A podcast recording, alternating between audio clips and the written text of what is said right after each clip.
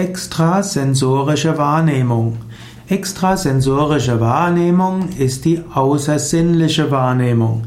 Extrasensorische Wahrnehmung ist auch die Übersetzung von Extrasensorical Perception, ESP, also ESP im Englischen.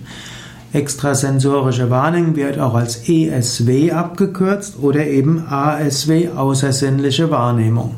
Außersinnliche Wahrnehmung oder extrasensorische Wahrnehmung ist in der Parapsychologie die Bezeichnung für eine Wahrnehmung, die nicht mit den physischen Sinnen geschieht.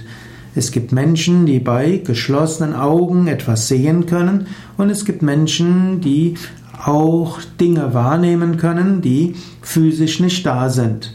Menschen können Auras sehen, Menschen können Geistwesen sehen, Menschen können Auras sehen um Bäume herum, Menschen können sehen, was in der Zukunft geschehen kann und können auch wahrnehmen, was in der Vergangenheit war.